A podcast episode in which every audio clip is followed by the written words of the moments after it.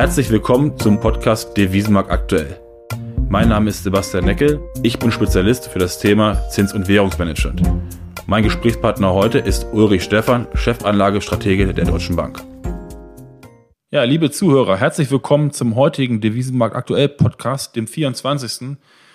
Der Uli und ich hoffen, dass wir schon spätestens beim 30. Podcast auch wieder persönlich sehen können, nachdem jetzt die, die Corona-Regeln etwas gelockert worden sind.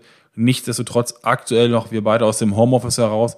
Aber es gibt viele, viele interessante Themen, über die wir sprechen müssen. Ähm, wie sieht es momentan global aus? Sind wir wirklich im Risk-On-Modus wieder weltweit? Ähm, Arbeitslosenquote in den USA steigt sie auf ein historisches Hoch ähm, von über 20 Prozent, letztes Mal 1930 gesehen die Eurozone, reicht das PEPP-Anleihenkaufprogramm, was kommt danach? Aber auch, was wird in Deutschland passieren? Wird man ein Konjunkturpaket weiter erhöhen? Was sind die Mittel, die man, zur, die man zur Verfügung hat? Was sind überhaupt die Ziele? Dann natürlich ganz entscheidend jetzt im Juni, was passiert in Großbritannien, beziehungsweise was passiert mit dem Abkommen zwischen der Europäischen Union und Großbritannien. Da kommt jetzt die Bestandsaufnahme. Da ist natürlich die Frage, wie sieht das momentan aus? Dann die Schweiz ähm, der Markt, der letztlich immer davon ähm, gelebt hat in letzter Zeit, dass die, dass die Schweizer Zentralbank massiv äh, interveniert hat am Devisenmarkt. Wie setzt sich das fort? Wie ist der Blick der Schweizer Notenbank auf den Schweizer Franken insgesamt und wo glauben wir, dass die Reise hingehen wird? Und ganz zum Schluss ein, ein Thema Australien. Australien äh, schafft es es hin, auch im 29. Jahr nacheinander nicht in die Rezession zu stürzen. Ja, Uli, lass uns direkt mal mit der globalen Wirtschaft anfangen. Ähm, die Märkte äh, erwecken wieder in Leben ein wenig. Die Jalousien werden in Ländern unterschiedlich schnell hochgezogen. Trotzdem an den Märkten äh, kehrt der Risk-On-Modus zurück. Ähm, wir sehen da so ein bisschen, dass äh, die USA, der US-Dollar leicht abgewertet hat in letzter Zeit ähm, und aber auch die anderen Währungen, die so als, als sicherer Hafen dargestellt werden, etwas nachgeben. Ist das ein kurzfristiger Trend oder glaubst du, das wird uns jetzt die nächsten Monate äh, so weiter begleiten? Also es scheint so zu sein, als dass der Tiefpunkt dieser Krise erreicht ist. Immer vorausgesetzt, wir kriegen keine zweite Welle. Aber auch da kann man ja darüber diskutieren, selbst wenn sie käme, ob sie dann eher in ähm, regionalen Hotspots äh, festgehalten werden kann. Wir lernen ja jeden Tag über den Virus und seine Ausbreitung. Also die Stimmungsindikatoren deuten darauf hin, dass wir das Allerschlimmste gesehen haben. Nichtsdestotrotz wird das zweite Quartal natürlich noch ein sehr furchtbares Quartal. Die Arbeitsmarktdaten in den USA werden sich weiter verschlechtern. Wir äh, rechnen mit über 20 Prozent Arbeitslosenquote äh, dann am Ende der Woche. Also äh, insofern ist da noch nicht fundamental alles wieder gut, aber der Markt guckt natürlich da durch und guckt dann auf die Hoffnung der Erholung im zweiten Halbjahr, ähm, auch auf die Entwicklungen, die dann potenziell möglich sind in 2021 und preist das aktuell in der Aktien, ein. Der Aktienkurs hat das schon mit großer Vehemenz äh, getan, äh, die äh, Kreditmärkte äh, auch. Und äh, jetzt kommen so nach und nach eben auch die anderen Märkte hinterher. Äh, und das führt dazu, dass diese politische Unsicherheit äh, dann trotz der Diskussionen in Amerika, trotz der Diskussionen um Hongkong im Moment ein Stück weit abnehmen. Ähm, und dann guckt man auf die Zinsdifferenzen. Und das führt dann dazu, dass der US-Dollar eben ein bisschen schwächer wird. Du hast gerade Aktienmärkte angesprochen, was immer so gesagt wird, sell in May and uh, go away. Hat diesmal, glaube ich, nicht so ganz zugetroffen. Die Aktienmärkte sind ziemlich hochgelaufen. Du hast auch angesprochen, ähm, es wird erwartet, dass die Arbeitslosenquote in den USA äh, über die 20, über das Niveau von 20 Prozent steigen könnte. Das schwächste Level seit 1930. Ähm, wie kritisch ist denn diese hohe Arbeitslosenquote für Donald Trump? Ja, ich glaube schon, dass das äh, kritisch ist. Die Zustimmungswerte sind im Moment nicht wirklich hoch für ihn. Ähm, bei gut 40 Prozent, also knapp 60, ähm, stimmen gegen ihn, auch in direkten Befragungen äh, zur Wahl zwischen Joe Biden und Donald Trump führt im Moment äh, Joe Biden in den allermeisten äh, Umfragen. Ähm, und das zeigt, dass sein Krisenmanagement hier sowohl bei Corona, aber auch jetzt bei dem Konflikt um George Floyd als nicht gut angesehen wird. Er ist sicherlich darauf angewiesen, dass er die Wirtschaft wieder in Gang kriegt ähm, und vielleicht deshalb auch die verhältnismäßig äh, moderaten Kommentare äh, zuletzt zumindest vom Präsidenten gegenüber China. Aber ähm, das ist schon eine, eine kritische Situation, glaube ich, für den Präsidenten im Moment. Hat dich das überrascht, diese, diese Kommentare, die ja wirklich jetzt gegenüber China, klar, man hat jetzt Sanktionen, hat er angekündigt, aber gegen, ich sag mal, wenige Privatpersonen in China. Ähm, er hat äh, den Sonderstatus von Hongkong ähm, ähm, wollen sie rückabwickeln bzw. aufheben. Hat dich das überrascht, dass da nicht mehr rausgekommen ist? Ja, das hat mich vor allen Dingen vor dem Hintergrund überrascht, dass ähm, Steve äh, Mnuchin, äh, der äh, Finanzminister, ja doch sehr äh, deutliche Worte äh, gefunden hat, genauso wie Mike Pompeo, äh, Richtung China, ähm, Richtung einem illegalen und korrupten System. Der ähm, letzte Gouverneur Hongkongs, Chris Patton, spricht von Xi Jinping und einem Diktator. Ähm, und vor dem Hintergrund ist es schon äh, erstaunlich, dass der Westen insgesamt sehr moderat äh, reagiert und eben auch die Amerikaner und äh, Donald Trump. Äh, man will wohl den Handelsstreit nicht äh, weiter eskalieren oder wieder eskalieren im Moment vor dem Hintergrund, dass man äh, zu Hause genug Probleme hat. Ähm, aber die Chinesen haben jetzt in der vergangenen Nacht angekündigt, dass sie zumindest eine Pause einlegen werden bei den Agrarimporten äh, dort sind ähm, Kofco und äh, Sino Grain angewiesen worden, äh, im Moment mal keine amerikanischen Agrargüter zu kaufen. Und das kann natürlich dann dazu führen, äh, dass ein unter innenpolitischem Druck stehender Donald Trump dann äh, hier nochmal, ähm, ja, zumindest mal verbal die ein oder andere Keule rausholt. Aber haben die, äh, die Chinesen ein Interesse daran, dass dass ähm, Joe Biden eher den, den Wahlkampf gewinnen wird gegen Donald Trump oder die Wahl? Wahrscheinlich ist äh, Joe Biden etwas berechenbarer als äh, Donald Trump, ähm, auch für die Chinesen. Und das könnte natürlich ein Grund sein. Insgesamt äh, will aber China seine Politik durchziehen und die ist eben die Integrität des Landes. Da zählt man dann Hongkong dazu, obwohl es äh, entsprechende Verträge gibt, die Hongkong noch äh, doch eine, eine größere Unabhängigkeit für die nächsten Jahre garantiert. Äh, auch gegen äh, Taiwan wird ja mit dem Säbel äh, gerasselt, südchinesische Meer. Äh, also da gibt es natürlich Punkte, äh, bei denen man angreifen kann, hier Richtung China, auch berechtigterweise. Aber es ist nun mal eben mittlerweile die zweitgrößte Volkswirtschaft der Welt mit einem riesigen Markt dahinter und da will sich offensichtlich der eine oder andere auch nicht diesen Marktzugang versperren, indem er zu heftige Töne äh, anspricht. Donald Trump hat sich ja in der Vergangenheit immer wieder negativ über die Fed geäußert, ähm, darüber, dass der US-Dollar viel zu fest geworden ist. Jetzt haben wir gesehen, äh, Risk-On in den Märkten, der Dollar schwächt ein wenig ab. Wird die Liquiditätsspritzen, die die Fed äh, dem Markt gegeben hat, werden die dafür sorgen, dass der Dollar noch schwächer wird? Ja, ich würde sogar erwarten, dass die FED möglicherweise nochmal nachlegt. Ähm, aber ähnliches gilt ja auch für die Europäische Zentralbank. Also da werden wir sicherlich äh, weiterhin geldpolitischen Stimulus ähm, erleben. Äh, Donald Trump hat sich äh, weiterhin dazu geäußert und hat gesagt, er findet es immer noch ungerecht, dass die Amerikaner keinen negativen Zins haben wie die Europäer, sprich die Bundesrepublik. Ähm, ja, die Zinsdifferenzen sind da deutlich zurückgegangen und wenn eben dann die politischen Unsicherheiten ein Stück weit rausgehen, dann sollte der Dollar äh, ein wenig äh, schwächer werden. Äh, allerdings nichts Dramatisches vor den Hintergründen, die wir ja auch vorhin schon diskutiert haben.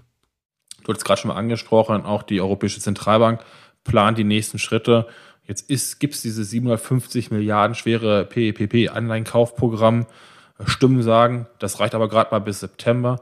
Ähm, es wird weiter über weitere Konjunkturmaßnahmen diskutiert. Welche Vorschläge gibt es und was glaubst du, sollte die Europäische Zentralbank jetzt machen? Ja, die Europäische Zentralbank äh, wird ähm, ja am Donnerstag wieder zusammentreffen, beziehungsweise eine Pressekonferenz äh, von Frau Lagarde geben. Der Markt hatte schon damit gerechnet, dass man das 750 Milliarden Programm äh, PEPP aufstocken wird. Mittlerweile werden erste Stimmen laut, dass das möglicherweise nicht der Fall ist. Vor dem Hintergrund, äh, dass es verschiedene Länder gibt, die ja auch auf der fiskalischen Seite äh, in die Opposition äh, zur Kommission gegangen sind, zu Europa und hier offensichtlich auch auf der geldpolitischen Seite weiterer Gesprächsbedarf herrscht. Die Europäische Zentralbank hat in den vergangenen Wochen in etwa 30 Milliarden gekauft. Äh, es waren auch mal nur weniger, nur 20. Äh, wenn man das hochrechnet, äh, dann würde man bis September kommen. Es gibt aber keinen konkreten Plan, äh, wie die EZB äh, kaufen will und in welcher Größenordnung. Ähm, also von daher ist wohl damit zu rechnen, dass dieses Programm irgendwann aufgestockt werden wird, aber es muss nicht unbedingt jetzt auf der nächsten Sitzung schon der Fall sein. Ja, auch die verschiedenen europäischen Länder arbeiten an eigenen Konjunkturpaketen. Äh, die Bundesregierung äh, diskutiert gerade ein, ein Programm von bis zu 100 Milliarden Euro, um die Konjunktur, die Wirtschaft in Deutschland zu unterstützen. Was soll denn alles noch unterstützt werden? Ja, mal gucken, wie groß das Programm äh, denn dann am Ende wird. Äh, in der Regel werden ja Kompromisse gefunden. dann möchten die einen eine Verlängerung des Kurzarbeitergeldes, die anderen dafür eine Abwrackprämie. Äh, Im Zweifelsfall kommt dann beides irgendwie und dann wird das Programm noch ein bisschen größer. Ähm, ich halte beides äh, für begrenzt äh, vernünftig. Ich würde sagen, ja, man muss den Menschen natürlich jetzt eine gewisse Sicherheit geben äh, vor dem Hintergrund, dass sie nichts dafür können, dass die Wirtschaft runtergefahren worden ist. Das ist ja eine medizinische oder epidemiologische Maßnahme gewesen, ähm, für die niemand was, was kann. Also insofern ist da auch Unterstützung richtig. Vor allen Dingen muss auch das Vertrauen zurückgewonnen werden, damit wir vor allen Dingen, was äh, die Service- und Dienstleistungen angeht, ähm, auch wieder die Menschen sehen, die in die Restaurants gehen, auf Reisen gehen, in Veranstaltungen, äh, Theater und so weiter und so fort. Der Schwerpunkt, das ist mir aber wichtig, der Schwerpunkt der Investitionen sollte ganz eindeutig bei den Investitionen liegen. Und hier im Bereich der Zukunftsinvestitionen, Bildung, Forschung und Entwicklung, Infrastrukturmaßnahmen, Stichwort 5G äh, beispielsweise, da muss eindeutig der Schwerpunkt äh, liegen, damit diese Gelder nicht nur ein Konjunkturstrohfeuer anzünden, was dann in ein paar Monaten äh, wieder vergangen ist, sondern damit wir eben auch in Zukunft und für die Zukunft unser Potenzialwachstum damit verbessern können. Ja, wir sind in einem sehr, sehr spannenden Monat, ähm, Monat Juni diesen Jahres. Die Gespräche zwischen der EU und Großbritannien über Beziehungen nach dem Brexit werden weiter fortgesetzt. Diesen Monat gibt es die große Bestandsaufnahme. Was haben wir zu erwarten? Ja, leider wenig äh, bisher. Ähm, Gerade jetzt nochmal Ende der letzten Woche, äh, übers Wochenende, haben sich verschiedene ähm, Verhandlungspartner beider Seiten äh, geäußert und das sehr enttäuscht über die Fortschritte. Äh, man sieht da kaum weiterkommen, äh, man sieht Verhärtung, man will Dinge anders verstanden haben, wollen. Ähm, insofern sind das keine guten Bedingungen für diese Runde, die jetzt begonnen hat. Man hat ja ohnehin auch schon wegen Corona einiges an Zeit verloren. Die britische Regierung, allen voran Boris Johnson, bestehen nach wie vor darauf, dass Großbritannien pünktlich aus der ähm, Zollunion ausscheidet. Also man ist ja schon aus der Europäischen Union ausgeschieden, aber äh, ist beispielsweise im, in der Zollunion äh, drin geblieben. Damit sind viele Regelungen ja auch noch Bestand. Äh, da will man jetzt nun endgültig raus, wirft den Europäern sogar vor, dass sie das nur zementieren wollten. Ähm, und insofern sind das wirklich keine guten Voraussetzungen. Äh, man kann nur hoffen, dass man sich in irgendeiner Form einigt, dass man sich zumindest so einigt, äh, dass ähm, dieses Datum gehalten werden kann und dass bei wichtigen Fragen dann möglicherweise in 2021 noch nachgelegt und weiter verhandelt äh, werden kann. Also irgendwie eine Art kleine Lösung. Es hat da schon so viel hin und her gegeben in dieser Frage. Ähm, das sollte eigentlich möglich sein, dass in irgendeiner Weise ein Kompromiss auch hier gefunden werden kann. Wir haben in den letzten Monaten im Grunde bei Eurofunny die, die Handelsrange, die Bandbreite zwischen, ich sag mal, 0,87 bis 0,90 gesehen. Das, weil du es beschrieben hast, ist ja, hört sich ja eher so an, als wenn wir Risiko auf der Oberseite haben, also durch die 0,90 durchbrechen könnten, oder? Ja, das äh, kann natürlich sein, wenn wir äh, tatsächlich keine Einigung äh, sehen, wenn da noch eine zusätzliche Belastung zu äh, Corona auf die britische Wirtschaft äh, hinzukommt, äh, bei der ja auch der Anteil der Dienstleistungen deutlich größer ist als beispielsweise bei der deutschen Wirtschaft, wo die industrielle Produktion noch einen größeren äh, Anteil hat. Und wir rechnen ja damit, wenn wir aus dieser Krise herauskommen, dass die industrielle Produktion zuerst wieder an Fahrt gewinnt, bevor denn dann die Service- und Dienstleistungseinheiten äh, hinterherkommen. Äh, insofern ist Großbritannien da ohnehin hart getroffen. Ähm, sollte es wirklich keine Einigung geben und trotzdem die britische Regierung auf, ähm, da, weiterhin darauf bestehen, dass äh, zum Ende diesen Jahres äh, endgültig Schluss ist, dann glaube ich auch, wird, äh, es, äh, werden es harte Zeiten werden für Großbritannien ökonomisch äh, und sicherlich auch dann nicht zu einem starken Pfund beitragen.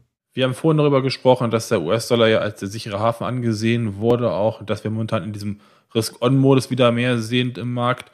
Der Schweizer Franken ist ja genau das gleiche, wird ja auch immer als äh, in Krisen als der sichere Hafen angesehen. Jetzt hat er ein bisschen nachgegeben bei rund 1,07. Die Schweizer Notenbank hat sich geäußert, gesagt, sie sind mit den Zinsen zufrieden, könnten aber im Bedarfsfall am, ähm, am Devisenmarkt noch aggressiver intervenieren. Wohin siehst du den Frankenlauf in den nächsten zwölf Monaten? Ja, die äh, Schweizerische Nationalbank hat äh, tatsächlich in den letzten Wochen immer die 1,5 äh, verteidigt.